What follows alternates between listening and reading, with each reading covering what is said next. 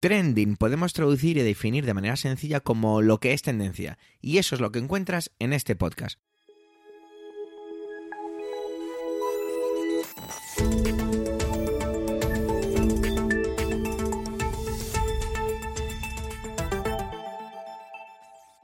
Este es el capítulo 244, 244 del 23 del mes de febrero de 2023, que de 23 tiene esta intervención que he grabado ya cuatro veces, y cuenta con las intervenciones de Pedro Sánchez, Antonio Rentero, ah, no lo sabemos, en el momento de grabar esta presentación todavía no sé si interviene, así que si lo hace, genial, si no, oye, pues eso que nos perdemos esta semana.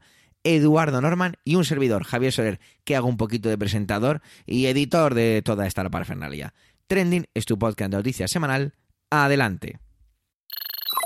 Hace ya un año, yo la verdad es que no me acordaba, que el PP vivió ese cisma contra el señor Casado y las cosas pues han cambiado. Las cosas han cambiado, la sombra de Ayuso cada vez es más larga, Feijo parece que está tapado por ella y bueno, pues de eso nos viene a hablar un poquito el señor Pedro Sánchez. Es curioso decir esto hablando de, sobre el Partido Popular, ¿eh? Pedro Sánchez, es que es todo un juego increíble. No me cansaré nunca de decirlo. Bueno, os dejo con su intervención, que seguro que es muy interesante de análisis o de ver la perspectiva después de un año de la marcha del señor Casado. Adelante, Pedro.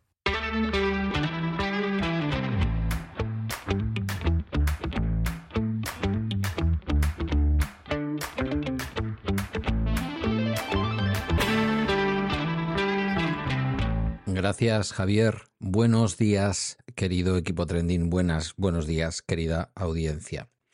Hoy a la noche, hoy jueves 23 de febrero a la noche, se cumplirá un año desde que Pablo Casado, entonces eh, presidente del Partido Popular, le pidió directamente por conversación eh, telefónica a Alberto Núñez Feijó que se presentara al siguiente Congreso Extraordinario del Partido Popular, dado que él iba a dimitir una vez que le había echado el pulso a la presidenta de Madrid en aquel asunto un poco oscuro, un poco extraño de las posibles comisiones, de las comisiones, decía Casado, que su hermano, el hermano de la presidenta de Madrid, Isabel Díaz Ayuso, había recibido con el asunto de las eh, con el asunto de las mascarillas.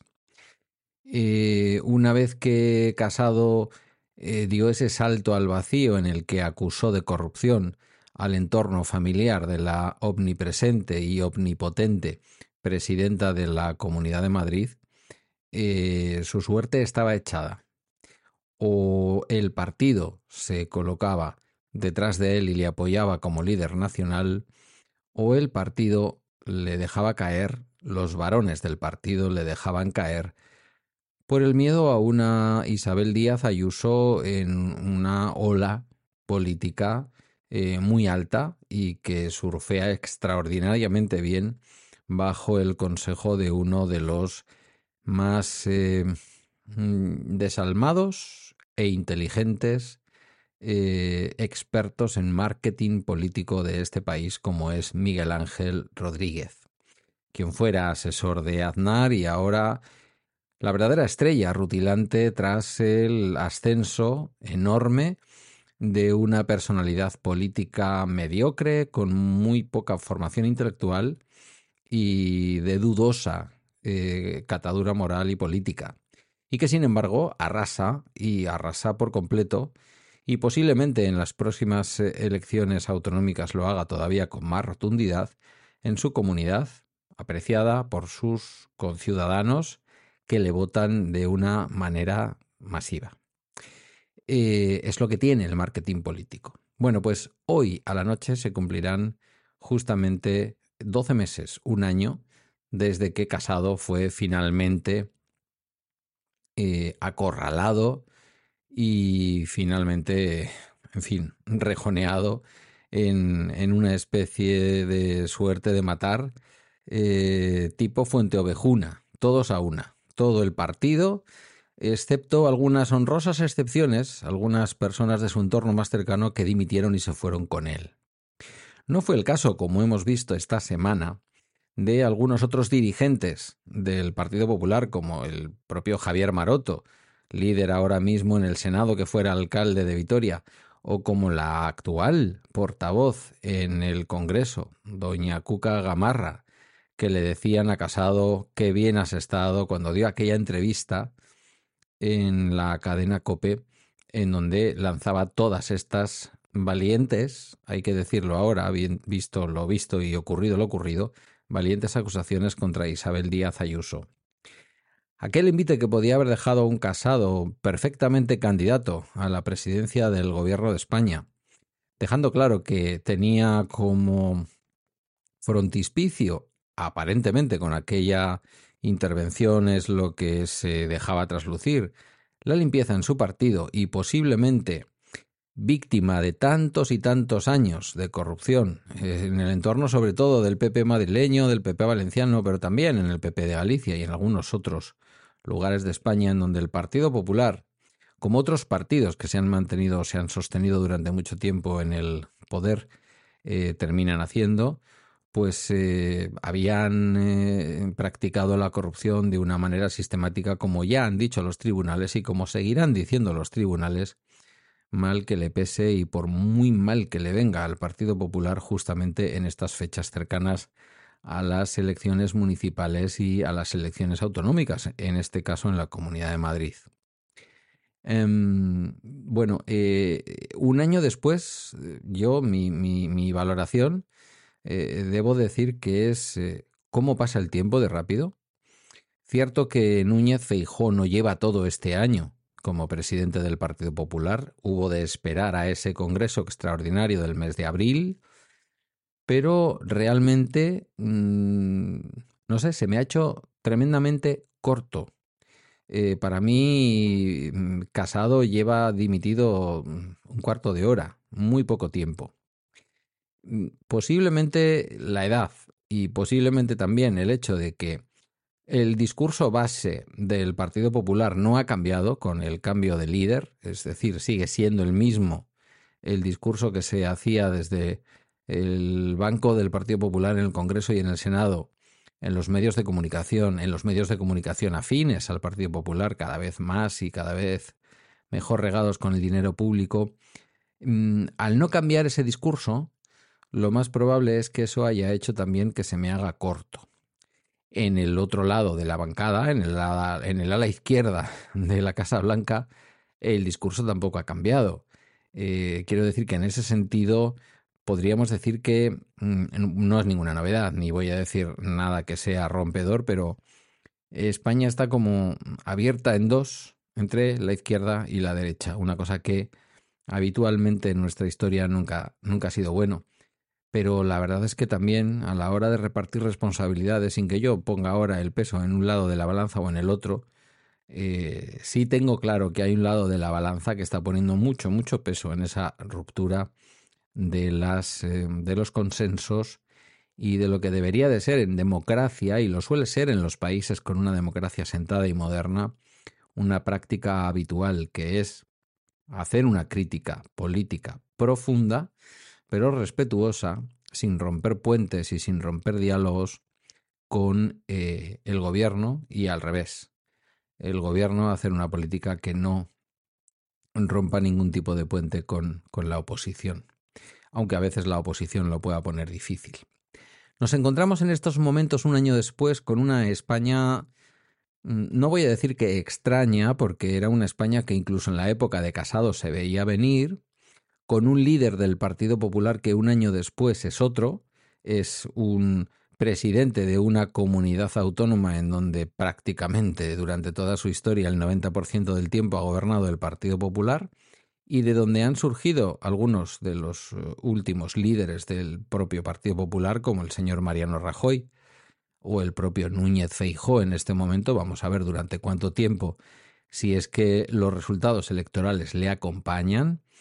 Y en donde a Feijó, que venía con esa imagen para los que no somos gallegos de hombre centrista, de hombre moderado, mm, quienes le han conocido ejerciendo la política y le han tenido de presidente, no dicen esto, pero también es verdad que los que no coinciden con su ideología.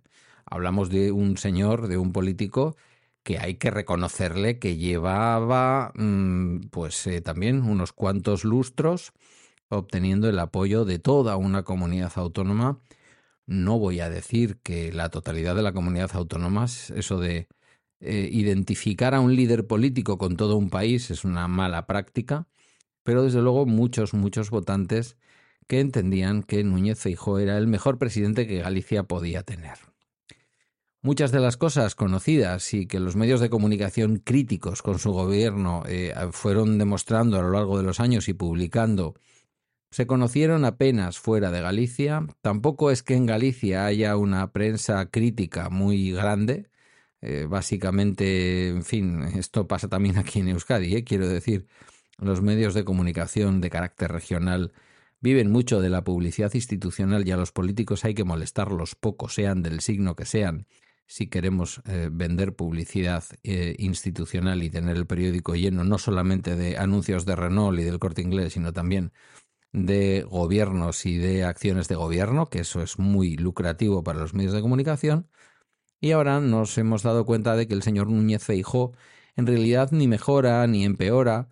De hacer algo quizás, quizás lo que haga sea empeorar todavía más el trabajo de Casado, solo por el hecho de que soporta, tapa, encubre y no se enfrenta de ninguna manera algo que Casado en el último momento, pero finalmente lo hizo, con el poder que está emergiendo dentro del Partido Popular, el verdadero poder que emerge dentro del Partido Popular y el verdadero liderazgo que se atisba de cara al futuro eh, a nivel nacional, ya no solo a nivel autonómico, a nivel nacional en el Partido Popular, que no es otra que Isabel Díaz Ayuso. Con todas sus taras, con todos sus defectos, con todos sus cadáveres en el armario, que quizás algún día, bueno, pues si llega más arriba, alguien se atreva a sacarlos por completo, pero la verdad es que en estos momentos habría que pensar que la verdadera líder del Partido Popular es la señora Isabel Díaz Ayuso y que realmente mm, la llegada de Núñez Feijó no fue más que una especie de entente de todos los varones del Partido Popular de las distintas regiones de España, una vez que decidieron darle la espalda hoy, hace un año, a el señor Casado. Del señor Casado poco se sabe. Sabemos que hace un par de días tuvo una comida con el señor Núñez Feijó.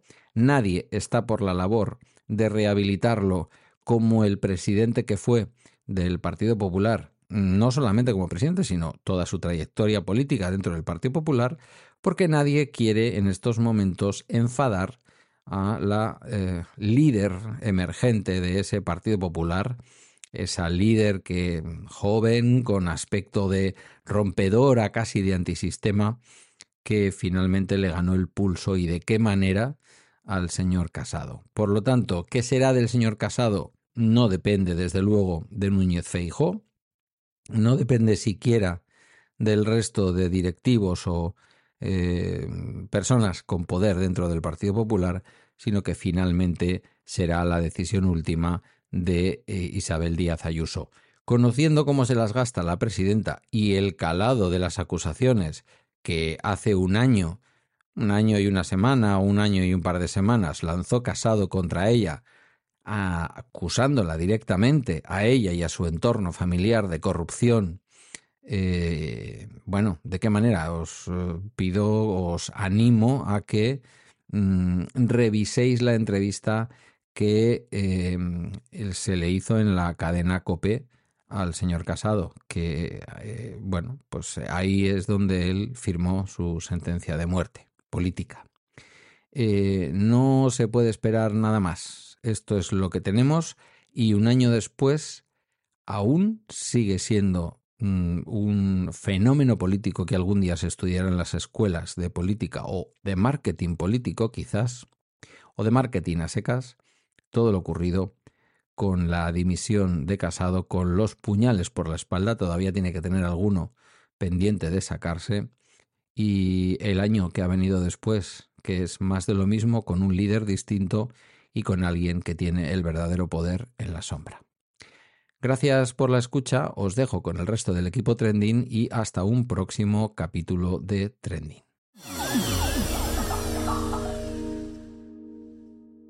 Finalmente Antonio sí, intervenía, traía, traía su intervención y lo hace sobre la película Irati, una película de origen vasco que mezcla fantasía épica y una de las curiosidades que tiene este film es que está grabada y que se puede ver en vasco antiguo. Una cosa que yo no tenía ni idea que existía este producto. Adelante, Antonio.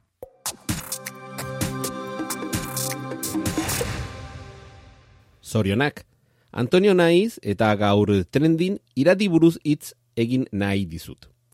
En primer lugar, mis disculpas a quienes no habléis euskera porque no me habréis entendido y también mis disculpas a quienes habléis euskera porque os habréis dado cuenta de lo mal que lo hablo yo, que básicamente no lo hablo, simplemente he leído la versión en, en este precioso idioma de mi habitual saludo en esta sección de trending.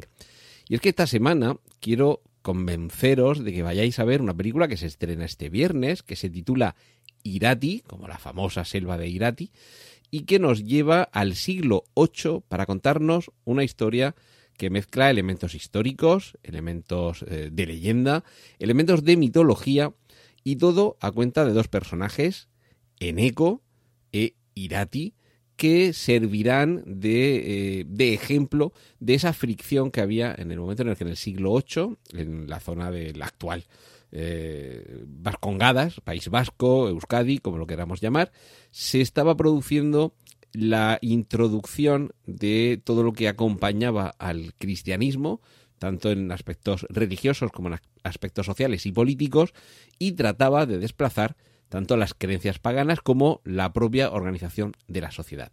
Todo esto, que dicho así puede parecer aburridísimo, lo cierto es que en Irati supone una aventura fenomenal y que por momentos casi nos hace estar viviendo, y me, y me perdonáis con la comparación, una especie de Señor de los Anillos a lo vasco, en el sentido de tener una historia que mezcla, eh, en este caso sí que está eh, anclado en, la historia, pero que mezcla elementos que pertenecen a la mitología con otros que, en el caso del Señor de los Anillos, se pueden encontrar paralelismos con nuestra historia real, pero sobre todo lleva al espectador a vivir una aventura apasionante en un mundo, ya digo, épico, de leyenda, con romance, y que incluso a los amantes de las películas de capa y espada también les gustará, o a las de capa y hechicería o espada y brujería, porque mezcla todos estos elementos en un entorno que de verdad, la Nueva Zelanda del Señor de los Anillos es alucinante,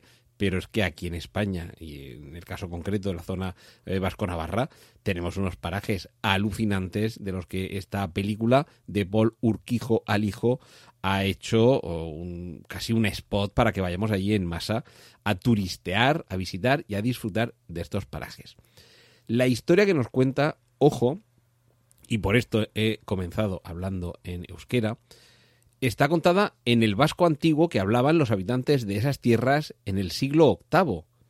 Y es que eh, mientras los ejércitos de Carlomagno atraviesan los Pirineos, habrá que pedir ayuda a alguien que está anclado a las creencias, a las tradiciones ancestrales. Esta es una de las eh, fricciones, uno de los conflictos que, como digo, expone la película, ese mundo que llega, eh, el mundo que, bueno, más o menos sigue vigente, la tradición eh, grecolatina y judeocristiana todavía llega hasta nuestros días, y que se está imponiendo a ese mundo de, de, de, tradiciones anclado en el pasado, con resistencia al cambio, que los cambios unas veces son buenos y otras son malos, pero que también puede suponer perder la propia esencia, perder la propia herencia, la tradición. Todo esto, ya digo, en un envoltorio de película de aventuras, que con ese título tan evocador y que a muchos nos hace querer todavía ir más a la selva de Irati, un, bueno, un paraje único en Europa, uno de los bosques más, más grandes de, de Europa, bosque que, que, que, merece mucho la pena visitar y que además, ya digo, en esta película eh, te dan ganas de salir corriendo porque además quieres vivir alguna eh, historia épica como la que aparece en esta película. Y, como digo, la lengua que se hablaba entonces, en el siglo VIII después de Cristo, en esta zona, es el vasco antiguo. Y así es como escuchamos hablar a sus protagonistas. Así que en estos momentos en los que a veces hay mucho postureo con lo de la versión original y que si se pierden matices y que si mucho mejor que la versión doblada, Eh, ya sabéis que yo no soy nada talibán ni de una ni de otra, que indistintamente veo las películas en su idioma original o dobladas, pero como sí que siento una cierta debilidad por el euskera, que me parece un idioma precioso y eso sí, muy difícil, no me resisto a, a invitaros a que le deis una oportunidad a esta aventura cinematográfica eh, y espero que paisajística y que podáis eh, viajar y atravesar esos eh, bosques y vivir aventuras también en, en, como la protagonista o la coprotagonista de esta película, y que le deis una oportunidad a este idioma tan difícil, pero que ya veis, ya veréis en la película que os va a encantar. Gainontzeko lankidekin uzten zaitzet, Antonio Oren, agurra.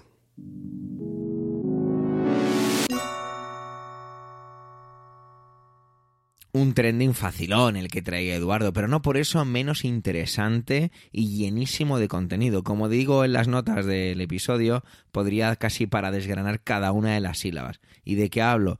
Pues de la entrevista de Jordi Évole a la ex miembro de Vox, Macarena Olona. Os dejo con Eduardo con sus palabras y sus conclusiones, porque esto da para muchas cosas. Adelante, Eduardo.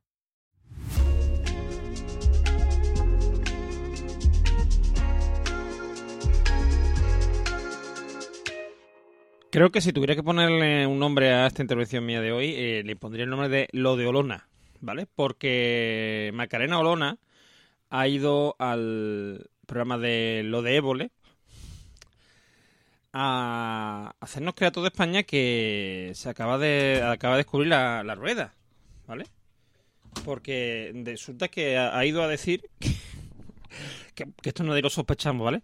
Que en Vox, en Vox mmm, hay gente que es machista, que es eh, homófoba y que es racista. Nadie lo sospechaba. Que bien lo han disimulado. Menos mal que al programa de vole a decirlo. Eh, a mí me hace gracia. Eh, mmm, me hace gracia esto porque yo, bueno, yo, yo he de decir, un disclaimer, ¿no? Yo a Macarena le tengo que estar muy agradecido. Yo le tengo un.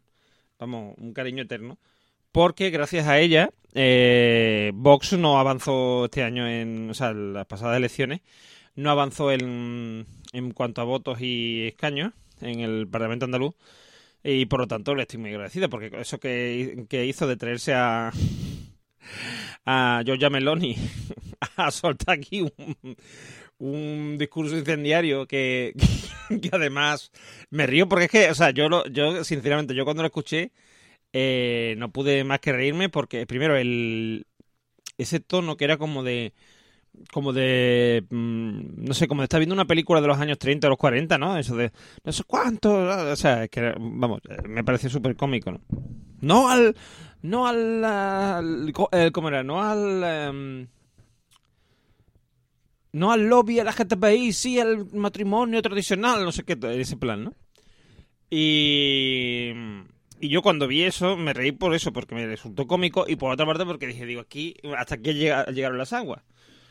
Mm, Vox, o sea, Vox mantendrá a lo mejor su, votación, su votante, los que ha tenido hasta ahora, pero no va a conseguir ningún voto más con esto. O sea, mmm, porque Andalucía, mmm, no nos olvidemos, hasta hace poco era muy de izquierda, y si a día de hoy eh, vota a Vox, no es porque se haya convertido en una comunidad de derechas, es sencillamente porque lo que se ha convertido es una comunidad antisistema y lo que quieren es que ver el mundo arder. O sea, yo lo tengo muy claro. La mayoría de la gente que vota Vox es por eso. Eh, y mucha gente se sorprende y mm, hacen un olona, ¿no? Y se sorprende y dice, ¿cómo, cómo? ¿Que de verdad? ¿Que esto lo dicen de verdad y que eh, quieren acabar con el matrimonio homosexual y quieren mandar a los... Eh, mm, inmigrantes eh, en caliente, hacer devoluciones en caliente, tal y cual, pues sí, pues sí es verdad. Y, y hay mucha gente que, que, es lo que a mí me sorprende, que como Macarena se, se sorprende de repente mmm, de que en Vox haya gente que sea racista, que sea homófoba y que sea machista. Mm, Súper sorprendente, o sea, nunca, nunca lo hubiésemos pensado con el ideario de ese partido, jamás lo hubiésemos pensado. Eh, me, hace, me hace gracia porque además en, en la entrevista de Macarena se ve claramente algo que caracteriza a Vox y porque ella no deja de ser un producto de Vox claramente y Y creo que lo, lo, podemos ver claro en el momento en que ella no tiene un discurso. No tiene un discurso claro, su discurso es populista. Y llega hasta tal punto de populismo, y por verdad es que me río otra vez, de decir que ella es gran admiradora de Julián Guita. Pues que bien lo disimula, tía. O sea, mm, yo entiendo, yo entiendo que a lo que se refiere, porque claro, Julián Guita, mm, no sé en el resto de España, pero aquí por lo menos en Andalucía tiene una pátina de persona responsable, formal. Eh, bueno, no sé si lo sabéis, pero él renunció a su jubilación de diputado y eh, tuvo una, la jubilación de un maestro como era. O sea, quiere decir, el la pensión que había que cobrar la de, la de maestro. Entonces, eh, ese tipo de cosas, ese tipo de gestos que tenían Guita, mm, la predisposición que siempre tuvo a dialogar, que es una predisposición que hoy no es que no tengan, o sea, que no es que no tenga Vox, es que no tiene ningún partido, realmente, ¿no? De, dialogar de verdad, de, de vamos a sentarnos, vamos a hablar, vamos a ver en qué nuestras posturas se diferencian, en qué se parecen, y vamos a intentar llegar a algo por el bien de la ciudadanía. Mm, Yo creo que de ahí es donde dice Macarena Luna que se inspira en Anguita, de esa parte, ¿no? Mm, Porque de- del comunismo dudo, lo dudo mucho. Pero mm, no deja de parecerme curioso que use este tipo de, de imágenes, ¿no? Eh, porque, bueno, esto es una falacia de, vamos, de libro, ¿no?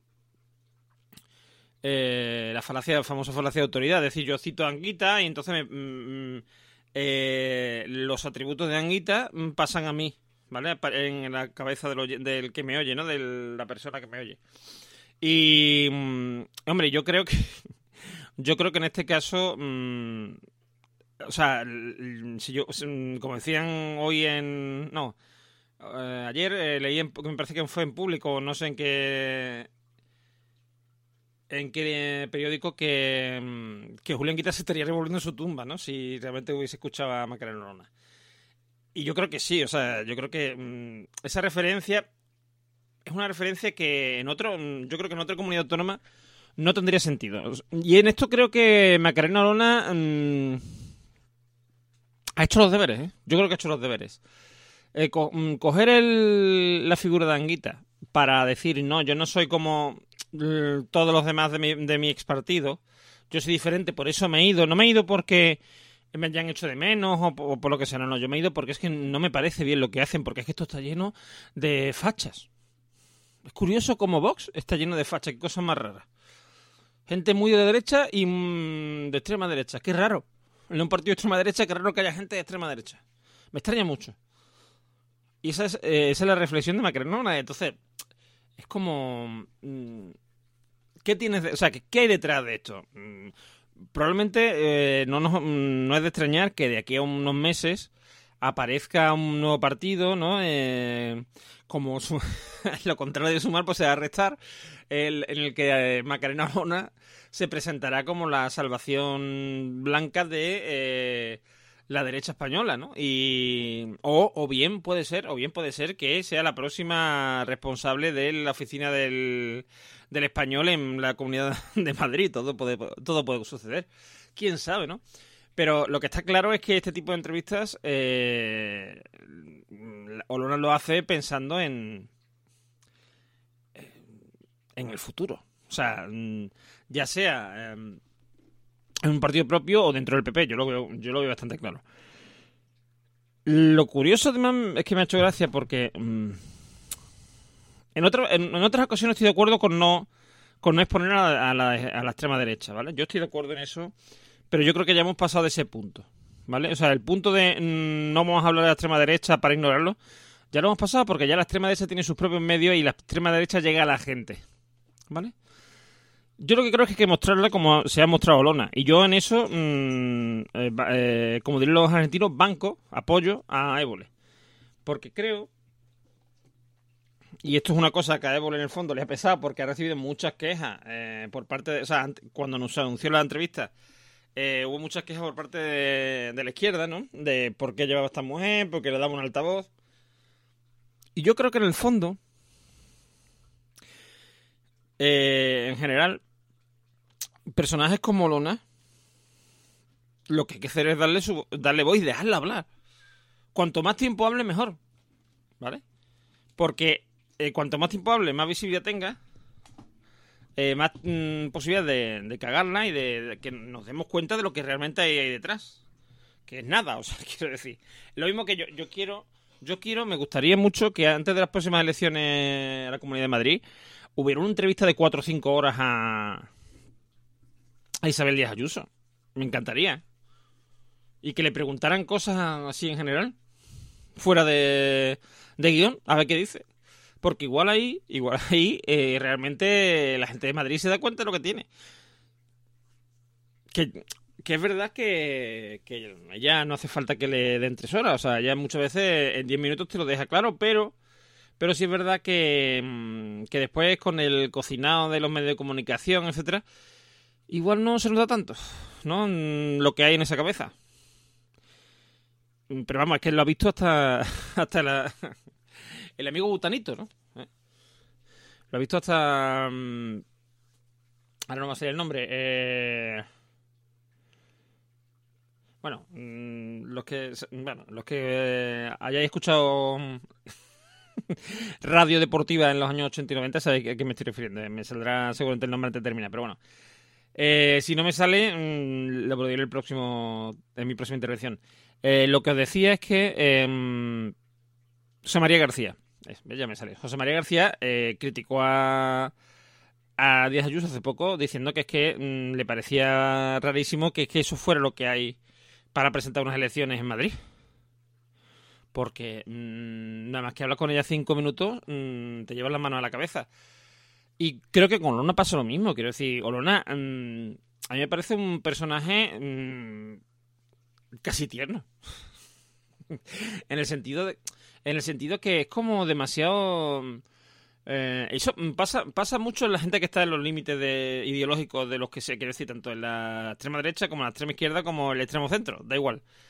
La gente que mm, es muy muy de lo suyo vale que mm, piensa que mm, sus ideas son las que valen y lo demás no tiene ningún tipo de interés etcétera que no hay ningún tipo de verdad en lo de, lo de los demás solo en lo suyo eh, suele ser gente muy cándida en el fondo que cuando hablas con, e- con ella un rato, da como ternura, ¿no? Y, y eso pasa, a mí me pasó con la entrevista de Lorna del otro día, o sea, es como, como esta mujer se acaba de caer del guindo, ¿no? O sea, mm, se acaba de dar cuenta que hay fascistas, hay mm, machistas y no sé qué en Vox. ¡Qué sorpresa! Y, y, y si os digo la verdad, esto me da miedo, porque es que yo creo que está siendo sincera, que es lo peor. Porque si pensara que es un papel, mm, que, en parte es un papel, pero mm, creo que en el fondo ella antes no se daba cuenta de esto. Ya eran gente que conocía de antes, porque Macarena no está ahí por cualquier cosa. Quiero decir, Macarena estaba en ese ambiente antes de que Vox mm, fuera Vox. Y evidentemente, eh, igual no se había dado cuenta. Igual ahora es una reflexión que está haciendo ahora, puede ser. Pero me da miedo que haya gente que se mueva en esos ámbitos, que colabore con esos ámbitos y tal, y no se den cuenta de dónde están metidos. Me da mucho miedo. Y, y gente que vota esos tipos de partidos mm, sin darse cuenta de dónde están metidos. Pensando que están en un partido estupendo, lleno de gente con muy buenas intenciones, todo el mundo. Que no digo que, no, digo que en Vox no haya gente con buenas intenciones. El problema está en que cuando hay gente que no las tiene y se trata de un partido muy cerrado ideológicamente, esas malas intenciones que tienen cierta gente o esas malas mala vibras eh, se extiende al resto del partido y se, y se convierte en, en el leitmotiv de- del mismo. Así que eh, yo os, si alguno os habéis inclinado, visto inclinado alguna vez a votar a Vox o algo así, mm, yo os conmino a que veáis las entrevistas con candidatos de Vox, que leáis su programa, que os aseguro que nos va a llevar mucho tiempo. Se lee en cinco minutos porque es una hoja y media. Eh, y los demás son los de los demás partidos, todos, incluido el PP, el PSOE, Unidas Podemos, etcétera, eh, son de, mm, decenas de páginas. ¿Eh? Pues si os leéis su. Os convino eso, que os leáis su. su programa, escuchéis entrevistas de sus miembros, etcétera, y penséis un poco. Así que os dejo con esto, con que penséis y nos vemos dentro de una semana. Adiós.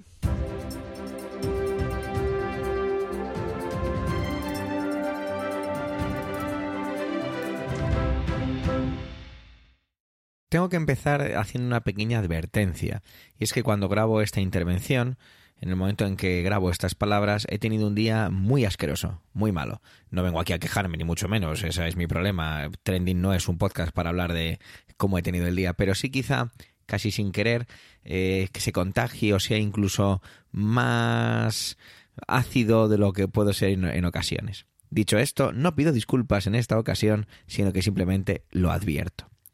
Hay un trending que vi, pero no me, no me apetecía comentarlo porque creo que era un trending como forzado. Es decir, estaba hecho para, para convertirse en trending. Pero al final he dicho, digo, venga, va, pues lo traigo y, y lo veo y lo comento y fuera.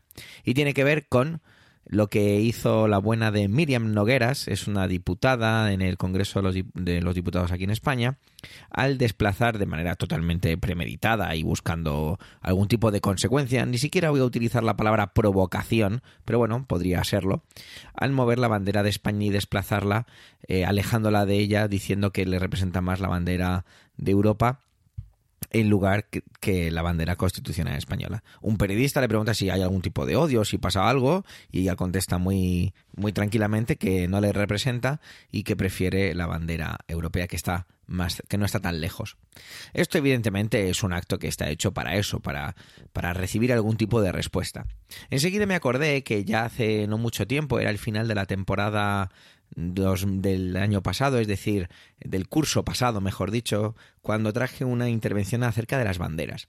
Y buscando un poco y navegando, eh, le he hecho una pregunta a Google directamente, que es ¿para qué sirve una bandera? Y me he encontrado con un blog que se llama Un viaje creativo de un tal Dani Keral, donde hace un artículo muy extenso, allá por abril de 2018, el 3 de abril concretamente, sobre un artículo que se llama precisamente así, ¿para qué sirve una bandera?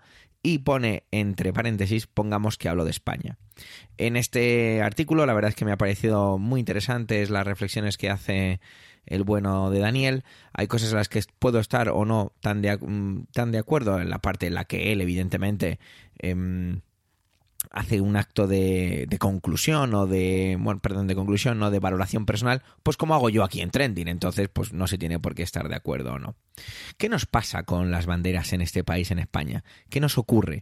¿Qué, qué es lo que qué es lo que nos suscita tanto o por qué se utilizan de la manera en la que se utilizan? Bueno, pues, pues, pues yo creo que la respuesta es casi casi superflua o demasiado sencilla y que no tiene mucha injundia y es pues precisamente son símbolos que representan o no representan que nos producen odio o no odio.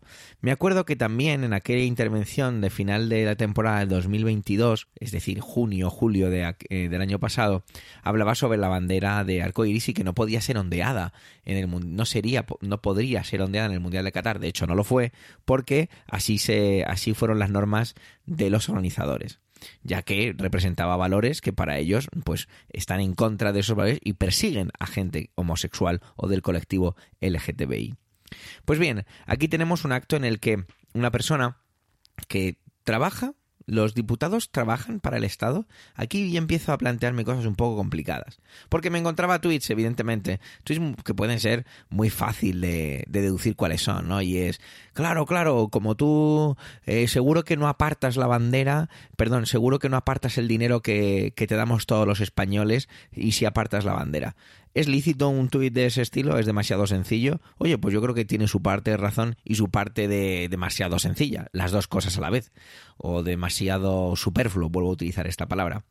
Pero, sin embargo, eh, lo que yo me pregunto es, eh, ¿qué, daño hace? ¿no? Eh, ¿Estás al final mm, trabajando o haces una labor dentro de una institución que es el Estado español, que estás en el Congreso de los Diputados, perteneces a esa organización en ese momento, trabajas dentro de ello y hay una serie de símbolos o protocolos incluso que tienen que ser pues simplemente dejados donde están, ni y no digo ya respetados, ya fíjate que ni siquiera entro en esa valoración, que quizás sí, quizás sí tienen que ser respetados.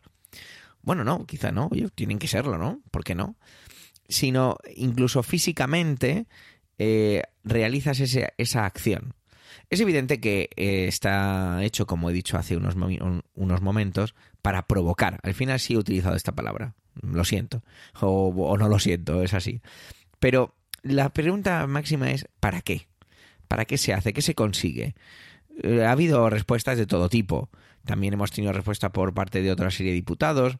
Se ha pedido incluso a la presidenta del Congreso que tome medidas al respecto. No creo que se vayan a tomar muchas medidas al respecto sobre ello. A mí me da esa sensación, ¿eh?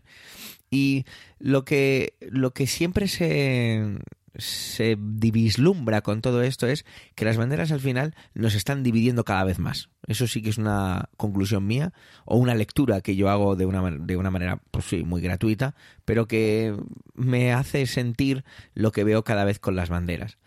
Hace mucho tiempo mm, yo no me era muy común encontrar banderas de España por la calle o de una manera tan cotidiana como lo está siendo en estas últimas épocas. Yo vivo en una localidad cerca de Madrid y cuando paseo por Madrid veo muchas banderas en ciertas épocas. Ya no solo cuando eh, la selección española de fútbol gana un mundial o gana un partido o se clasifica o lo que sea, sino de una manera más continuada.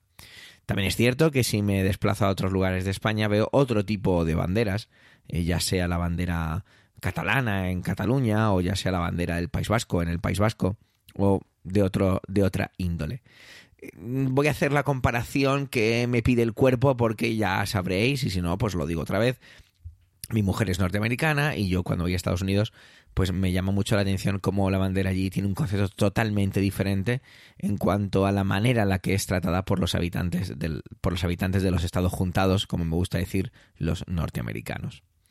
Sea como sea, la provocación está ahí. Eh, si alguien le ha dedicado tiempo a tuitear, si alguien le ha dedicado tiempo a hablar de ello en un podcast, pues ha conseguido al final hacer su, su trabajo ha conseguido hacer algún tipo de repercusión al respecto.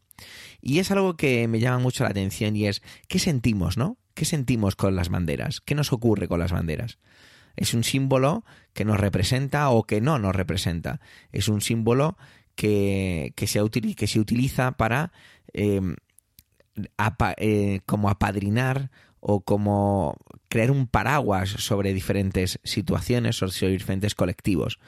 No sé, a mí me parece muy bien ver el barrio de Chueca en Madrid cuando voy en momento del orgullo o sin el momento del orgullo lleno de banderas arcoíris, me parece fenomenal. Me parece divertido ver las banderas en Estados Unidos que son tratadas de otra manera. Pero sin embargo, tengo que reconocer que ver mucha bandera constitucional española me produce una sensación extraña. No sé definirla.